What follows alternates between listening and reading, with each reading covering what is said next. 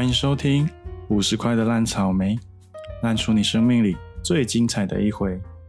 各位听众朋友，大家好，我是一位临床心理所的研究生，朝着临床心理师的路上前进。开设这个频道，除了是从心理学的知识出发，分享我对于各种事情的看法，一方面也是想要记录自己接下来在研究所的历程。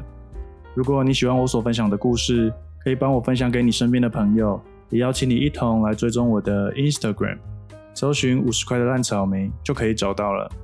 里面会在音频上架之前先行预告，并且也会分享一些相关的小知识哦。那在这一集开始之前呢，我想要先谢谢一下一直都有在听我这个频道的听众们，大概有个四五十人都是固定有在收听的吧。虽然跟其他的那种 Podcast 频道不能比啦。但我很感谢，也真的，嗯，很感动，有这一群人一直在支持我。我知道有一些是身边的朋友，他们都会固定听，那也会问我说，呃，这礼拜有没有要上架之类的。真的很感谢他们啊，还有你们都一直有在支持我，真的很谢谢你们。虽然我只是分享，啊，也没有说什么太专业的东西。还是很谢谢愿意听、愿意支持我的你们。那在这一集呢，嗯，在这一集开始之前，想要跟大家讲一下上一集的东西。上一集的故事谈到了到达谬误这件事，不过我后来发现，我有一些想要说的话，好像在写稿的时候忘记了。谈完了，结果我忘记要抛给大家一些想要跟大家一起来思考的问题，所以就借由这个来补充一下。再聊一下我上星期，呃，应该是上两哎两个星期前发生的事情。如果你还没有听上一集的话，也可以先去听完，再接着听这一集哦。你有过财富自由的梦想吗？你有想过要提早退休吗？还是规划什么时候就要退休，从此再也不用过被奴役的那种生活呢？应该有不少的人都想要赚大钱，从此不用为钱烦恼。或是想要从此就过着呃整天吃喝玩乐的生活，虽然我也很想要发大财啦，我也不富裕，不过或许可以跟大家一起多思考一个面向的问题是：真的当我们到了那个我们所想要的财富自由的目标之后，我们就完全没有后顾之忧了吗？这会不会也是一种到达谬误呢？反正当我有钱了，我就一定会快乐，因为钱可以买得到快乐，是这样吗？嗯，赚钱很重要，这是肯定的，因为我们必须生活。就算我们想要追求娱乐，也要有钱，要有钱，我们才能吃我们想要吃的，有钱才能住爽的。不过回到享受当下本身，我们也可以感受一下追求财富的那个过程。可能你在经营自己的小店面，也可能你在追求自己的。棒球梦，也或许你在努力投资自己，让自己有更多的价值，未来可能到达那个财富自由的目标。不过，或许财富自由，财富到底自不自由，或许不是重点。每个人心中对于富有的那个既定值都不一样，因为我们生长的环境不同，接收到的资讯、价值观也都不一样。有些人天生浪漫，有些人理性务实。可是，或许我们都可以更享受当下的这些过程，也可以思考在自己所定义的退休之后，还可以做些什么，让自己还是很享受生活的过程，才比较不容易陷入这种到达谬误的认知偏误。讲到退休，就会想到，呃，年龄老化这件事情。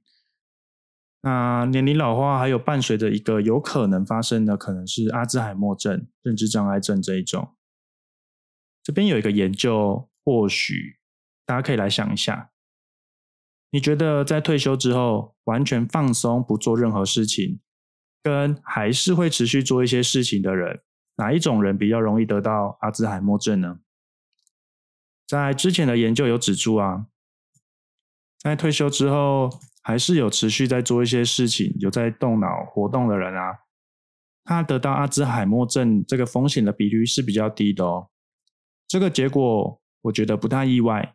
一方面来说，是因为我们的大脑神经元本来就是用进废退的形式了，在我们学习、在我们工作的时候，都要处理很多各种不同的问题，这些都需要用到我们的大脑来思考。所以，如果我们退休之后完全都不思考了，就会导致神经元退化的更快。再加上年龄啊，以及一些其他可能会影响的环境因子，又或者是本身在生理上就有一些比较弱势的部分，它就有可能比较高比率会罹患阿兹海默症。或许这也不意外了吧。所以，从到达谬误跟认知障碍的部分，或许也可以让我们重新思考自己对于财富自由或是退休之后的那个想象喽。那接下来就要聊聊我在七月中之后所做的事情。这件事情，我觉得对我来说是非常有意义的一件事。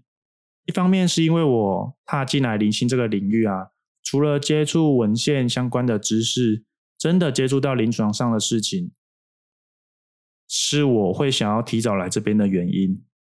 那在原本啊还没有来学校这边之前，老师是有说会去带小胖威力症的团体，以及他会以一个音乐会的形式。不过后来有另外的教授他先办了，所以这件事情就没有在我们的研究室去弄。后来在跟老师爬完山之后，我就问老师最近还有没有带团体可以让我去观摩的。结果老师马上说他下礼拜五要去台北一场毒害财阀讲习。然后我辅导，我原本想说我是辅佐老师办一个小啊办一个小时的活动啊。老师想叫我想一下要带他们做什么东西，我马上想到是做一个蝶豆花汽水，听起来很跳动，对吧？一个毒害财阀讲习，结果老师却要我带他们做一些食品相关的课程。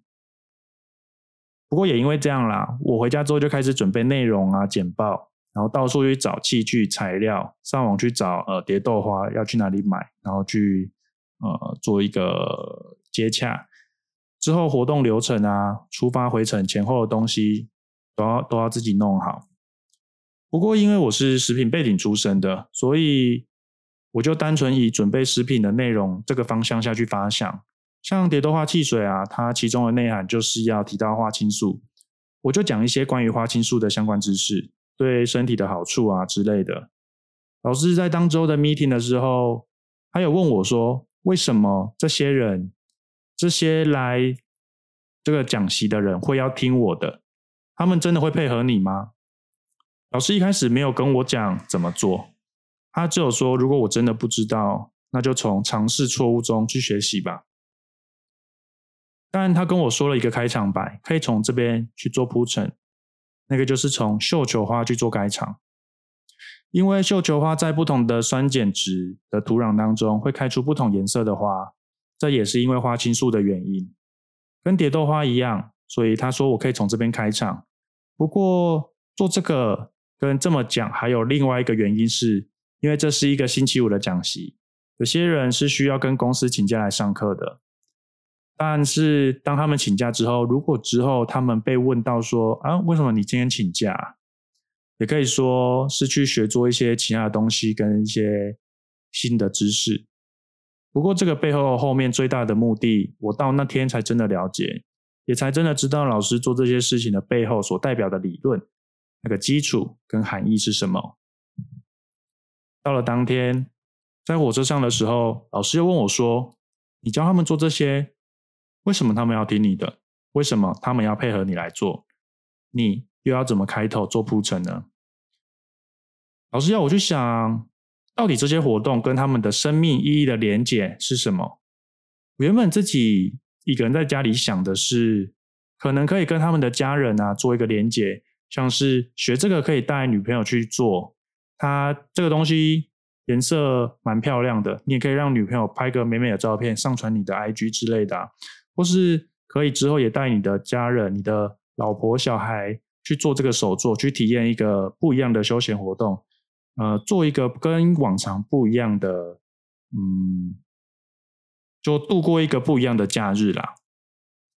我还有想到另外一个，是因为老师会先带他们出去走一走，去活动。所以回来可能会很热，以消暑这个作为开场白，好像也不错。不过在我前两个想到的论点啊，老师马上就反驳我了。我就知道这不是答案了。他说了，这些都不是为了自己为出发点。他要我试着去想，别人跟我们讲话的时候，他如果跟我们讲了我们自己都不愿意去做的事情，我们也不会去做，对吧？所以他说，我们要把握一句话：先利己，才能利人。我们都是会先为自己着想，这样才能激起我们的内在动机。我们的内在动机跟外在动机呢？这个又是另外一个心理学的范畴了。之后我们再另外来谈谈。而前面提到另外一个开场白“消暑”，这个就是最利己的利己的表现，也就是我们的内容设计都必须环扣着个体的生命议题。而今天这个团体它所呈现的意涵，就是要赢者的心境跟困境。所以我也应该要试着想想，要赢者的心境跟困境会是什么样子。对于一位临床心理师来说，药瘾。烟瘾、酒瘾，甚至是网络成瘾，它背后所代表的某一个意涵，可能基本上会是相同的。不会因为今天是用了法定所说的毒品，我们就评判一个人的高低。我没有那个资格，我也不能。那只是我们专业不足的展现。用了这个物质，用了什么物质，并非我们要关注的重点，而是“瘾”这个字背后所代表的意义是什么。老师说，这个瘾代表了我们生命里的某份执着，一份执念。因为这个执着无法抹灭跟消去，所以我们必须借由外部的物质来缓解我们内心的那份可能是恐惧啊，或是焦虑，也可能是我们始终放不下的那一份感情或感受。也因此，回到药瘾者本身，我们可以关注的点是，用药本身可能带来的健康问题。关注当下自身所可能有的感受，以及在当负面想法和情绪来的时候，应该要怎么办？可以想一下，你自己在可能某一阵子压力很大的时候，或是你生命中碰到了很大的改变或创伤的时候，也许是你的很亲密的人离开你了，也有可能是你今天被同事或朋友捅了一刀，又或者是你生意失败欠了一屁股债。如果那道坎过不去，那我们是不是也会使用某些方式来面对这些事情呢？可能是寻求朋友的建议啊，但也有很可能有些人会选择暴吃食物，有些人喜欢用酒精麻痹自己，有些人会用香烟来让自己的脑袋清楚一点。不过，那当然也有一些人他们会想要用一些药物来获得那个药物所带来的感觉，可能是知觉放大。也或许有可能是精神上的解离。除了减少物质的使用之外，这个心理上的执念才是我们应该要更应该要关心的部分，而不是去对使用物质的人说教，因为这可能一点用都没有。而且每个人都会说教，那就不需要心理师了，对吧？这是我们老师给我的观念了。我很惊讶，也很震撼。震撼的不是要怎么帮助物质使用的人，而是社会上对于毒害防治的宣导和观念，好像真的都不是很 OK。不觉得现在的毒害防治让大家感觉吸毒的人十恶不赦，就应该要关起来吗？但实际上，真的关起来有用吗？呃，有用啦，因为当我们隔绝了可以碰触到物质的环境之后。要因着一段时间后就不会再继续使用了，但是当他们回到社会上之后，他们这个执念没有被处理掉。为了因应这个执念，他们还是有很大的几率再回去使用那些物质，不管是酒还是药物。说到这里，为什么课堂中要提到绣球花跟蝶豆花所含的花青素呢？那是因为。绣球花的颜色会随着土壤的酸碱值开出不同的颜色，而蝶豆花所泡出来的颜色也会因为泡的液体的酸碱值不同，它会有不一样的颜色变化。这就很像我们一样，我们任何一个人绝对不会只靠自己就成长为现在的样子。不管你现在是好是坏，是不是你想象中你想要的样子，你的样子都有很大一部分是环境所带来的。不过，虽然我们没办法完全靠自己变成我们理想中的样子，不过我们可以选择我们要在什么样的环境当中成长。这个环境不是只有家庭，还有我们所选择的朋友，我们所处的氛围。课程当中，老师还有做一个学习单，让大家出去走走，观察自己生活当中的事情，然后把它写下来。一共有九个空格，在九十分钟出外走走的过程，让大家去发现美食，注意时尚，找寻自己觉得特别的住屋。走去呃台北中山站的成品书局，这样大概五千步，然后顺便阅读一本你自己喜欢的书，写下自己的假日在做些什么，最后发现自己在过程当中可能遇到了什么好事啊，遇到什么好人，以及发现了自己的什么好心情。这个过程当中酝酿了食衣住行娱乐的各个层面。让他们知道，呃，让他们执行这些背后的含义啊，是想要让大家能够知道，关注当下，不需要去焦虑未来的事情。很多物质使用的背后，都是含着莫大的焦虑跟强大的执念。所以，采用正向心理学的方式，让大家专注于当下的生活。老师也说，学习单写了多少，做了多少都不重要，重点是有没有去做。我们不期待一场三个小时的讲习就可以改变别人的人生，但至少在这三个小时里面，希望他们是专注于当下，并且以健康生活、健康饮食的方式来度过这段时间。所以，我们让大家调色自己的蝶豆花汽水，做自己的蔬果饼干。一方面来说，台湾的毒品很不纯，对身体的伤害性非常的大。之前有一篇研究指出，台湾的毒品富含的未知成分太多。所以，健康生活、关注自己的健康，也是我们想要让大家一起来做的事情。所以，才设计了这个课程。这不是说教，也不是演讲，而是带大家去体验跟关注自己的生命。在带完这个团体之后，我心里真的有很大很大的一种愉悦的感觉。不是因为我执行了第一次的团体实务经验，而是我真的找到了我真正想要成为临床心理师的那个感觉。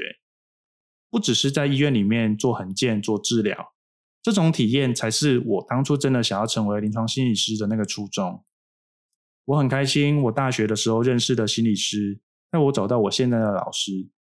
我们老师虽然成天呃都在嘴炮我，不过他人很好相处，又很专业，又是一个很有热忱的资深心理师，也没有教授的架子，还会开玩笑的打拳捶我胸部，整天叫我健身博主。而不知道听完我的第一次的团体经验，有没有打破你一开始对于药瘾者的观念呢？我之前看了一部电影，是一部国片，叫《邯郸》，没错，就是邯郸野的邯郸。这个是由胡宇威和郑仁硕主演的。我觉得那部电影真的、真的、真的演得非常好。郑仁硕把药瘾者的心境和感受表现得淋漓尽致。你也都能感受到那些困境，那也真的是很多现实中药引者的样貌。非常非常非常推荐大家去看那一部片。国片不是没有好片，有可能是你从一开始就不愿意去珍视它了。而之前还有吵得很凶的议题是毒品除罪化，这个分了很多种层面。不过今天没有，我没有要批判，而我只是单纯是以适用毒品的角度来出发。为什么使用药物会是犯罪呢？有些人说，因为毒品的成瘾性高啊，害人啊。可是香烟跟酒的成瘾性更高，诶那为什么这不犯法呢？有些人说，因为毒品伤害身体啊。不过酒和烟的伤害，呃，对身体伤害的行为好像更多，诶而且它还在市面上流通。吸烟的人也知道吸烟对肺不好。喝酒的人也知道喝酒会伤身，那为什么他们还是会用呢？不就是那一份心理的执念过不去吗？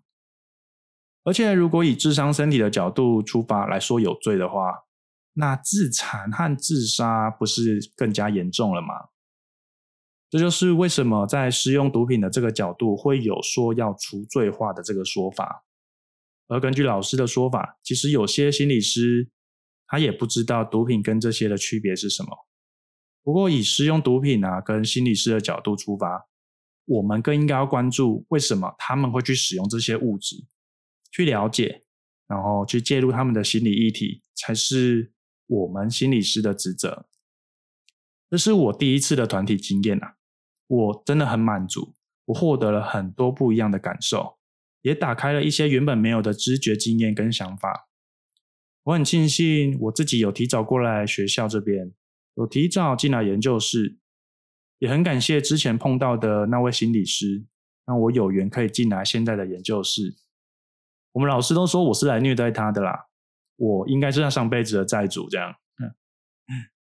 还有最近有感受比较深的是一件事，是跟老师的对话当中，我打开了很多不一样的思考模式跟思维嘛。那另外一件事情是，在从准备考试开始啊，到现在的这段过程，我读的这一点点东西。让我可以感受到更深层的层面，也很多是我原本想也想不到的那些想法跟感觉。